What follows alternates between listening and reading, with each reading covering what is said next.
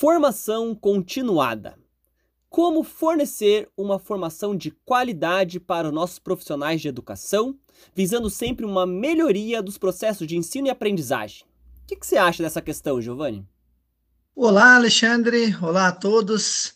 Muito bacana essa tua pergunta, Alexandre, para a gente pensar é, como né, desenvolver uma formação continuada de qualidade, pensando no momento atual que nós vivemos, né? O que seria essa formação de qualidade? Quais os caminhos para isso?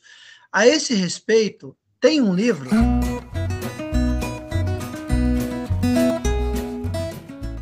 Olá, pessoas! Bem-vindos, bem-vindas a mais uma gloriosa jornada do nosso podcast Tem o Livro.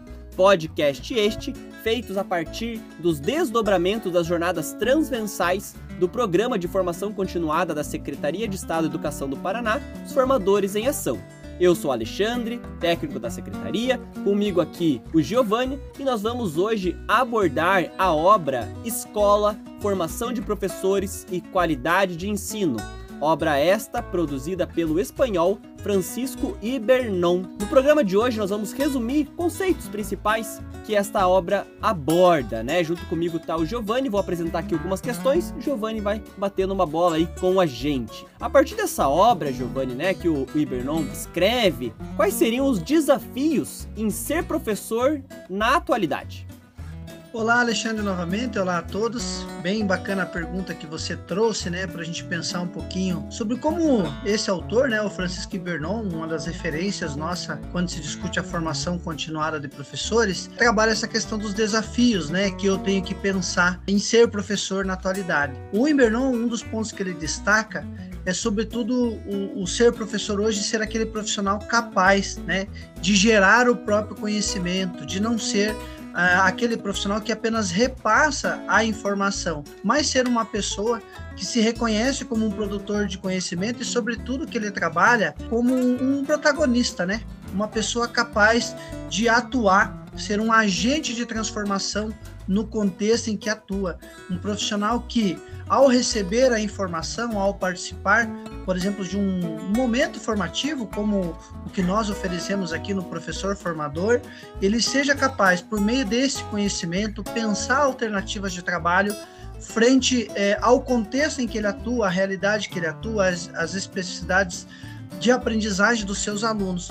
Então, o Ibernon ele vem discutindo justamente a necessidade de que hoje o, o, professor ele não ele saia daquela posição de repente de quem recebe a informação e repassa, mas uma pessoa que ao ter o contato com uma nova informação é capaz de pensar alternativas de trabalho e ao mesmo tempo essas alternativas também serem trabalhadas com os alunos para que o aluno também né, não seja aquela pessoa que reproduz apenas a informação, mas gere o conhecimento mediante a aula. Então eu professor gero o meu conhecimento para trabalhar com o aluno e desenvolvo estratégias para que esse estudante também possa, é, por si, né, em parceria com os pares, trocando informações, possa gerar o seu conhecimento também.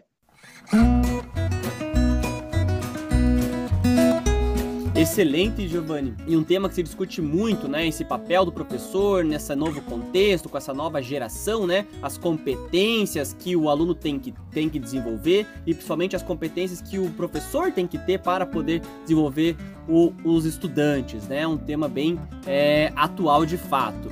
E seguindo nessa perspectiva que o autor apresenta, o que, que caracteriza uma escola de qualidade, segundo o nosso autor? É bem interessante a pergunta, Alexandre. O primeiro ponto que ele traz, né, quando pensa nessa escola de qualidade, ele aponta para uma escola que reconheça as diferenças. O autor trabalha sobretudo o desafio de nós pensarmos uma escola, ao falar dessa, desse reconhecimento de diferenças, uma escola plural.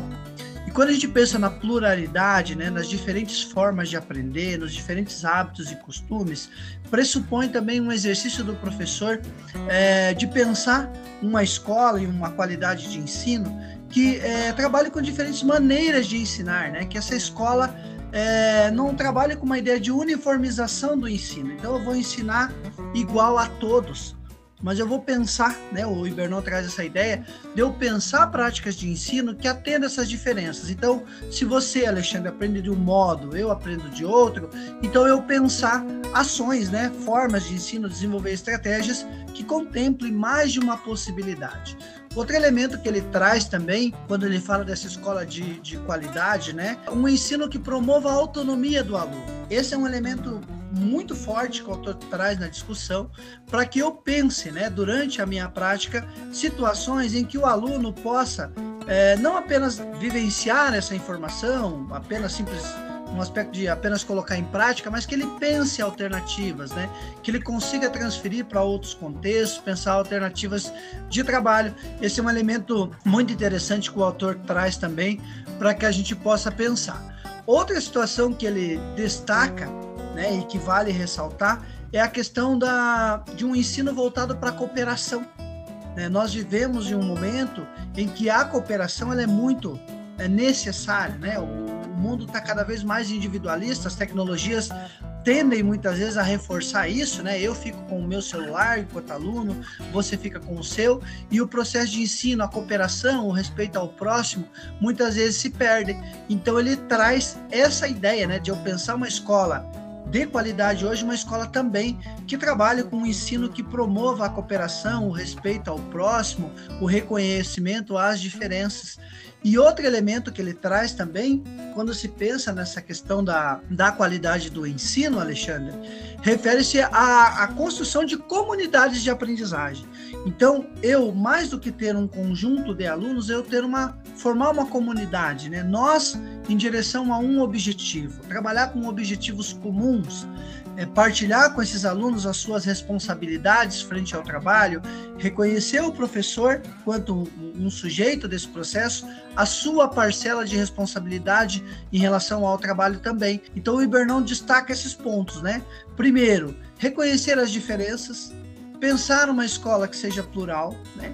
um ensino que provoque o agir autônomo, né? uma formação focada no diálogo e na cooperação. Né? Então, o professor ser aquele sujeito que promove o diálogo, não um ensino é, impositivo de ação, mas que nós possamos, né, mediante essa é, esse processo de formas de comunicação em sala de aula, de relacionamento interpessoal, é, promover o diálogo e a cooperação e focar sobretudo no exercício da comunidade de aprendizagem. O nosso grupo tem uma identidade de trabalho, né? Eu construo uma identidade da minha escola com a minha turma para a partir disso eu provocar, né? Permitir durante o meu trabalho é, ações que permitam, é, que favoreçam, né? A construção de um sujeito mais autônomo, né? Que seja capaz de agir com responsabilidade sobre as próprias ações na sociedade.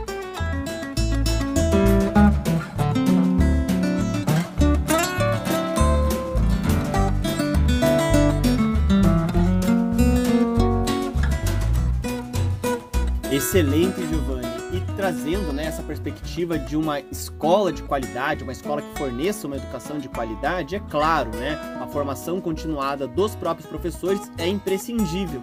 Então, acredito que aqui temos o tema é, é central da obra, talvez, né? E já trago aqui na sequência a minha questão, que é justamente é, como né, o autor compreende a formação dos professores no século 21 e para, consequentemente, né, para o século 21.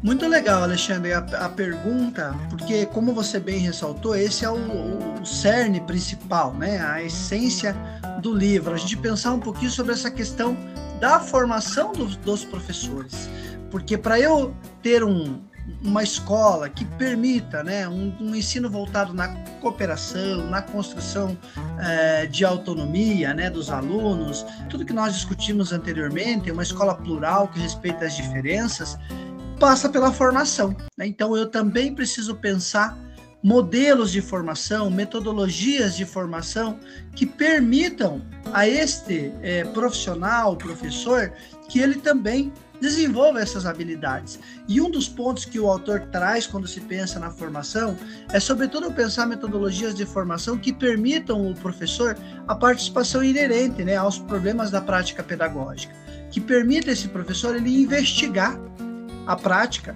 e a partir dessa investigação da prática poder desenvolver ações. Então, durante a formação, mais do que eu, eu apresentar para o meu professor uma informação de fora, estudada por alguém, não, mas eu trazer esse elemento de diferentes informações, conteúdos e permitir que o professor investigue, né? Vá lá na prática dele, investigue, interprete o desafio e a partir disso busque é, construir alternativas articulando teoria e prática. É, sou eu pensando né, uma situação a partir da minha prática com os meus pares, né, ter esse momento de troca de experiências, é, do trabalho, assim por diante.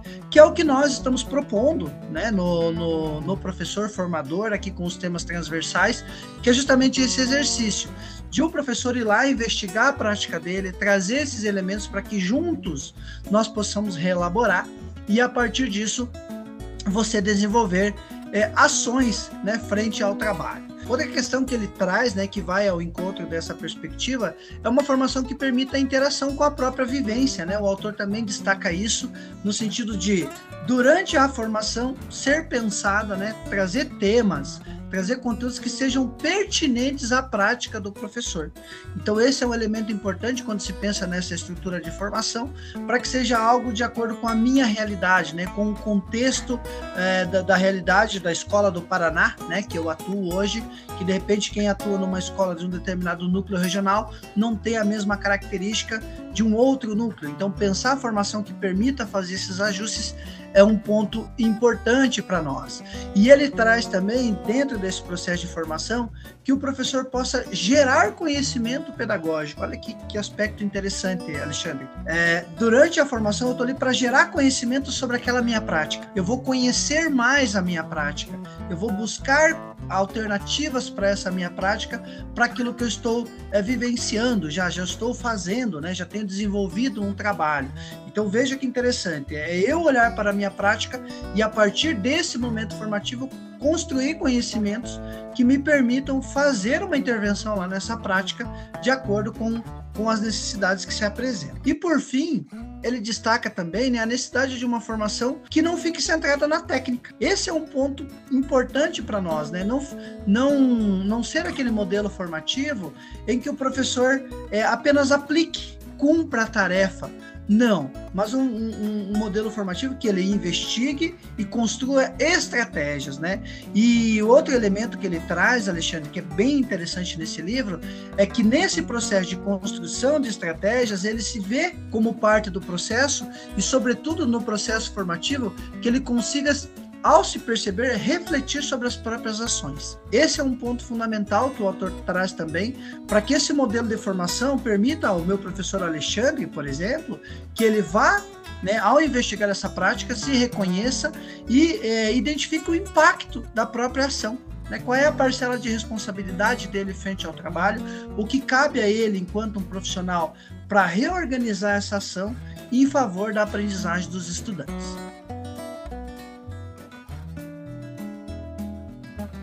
Muito bem, Giovanni, obrigado pelos esclarecimentos, né, aos pontos pertinentes que constam no livro, né, e a partir aí da nossa prática dos temas que nós estamos vendo no professor formador, né, em algumas jornadas aí que estamos conduzindo.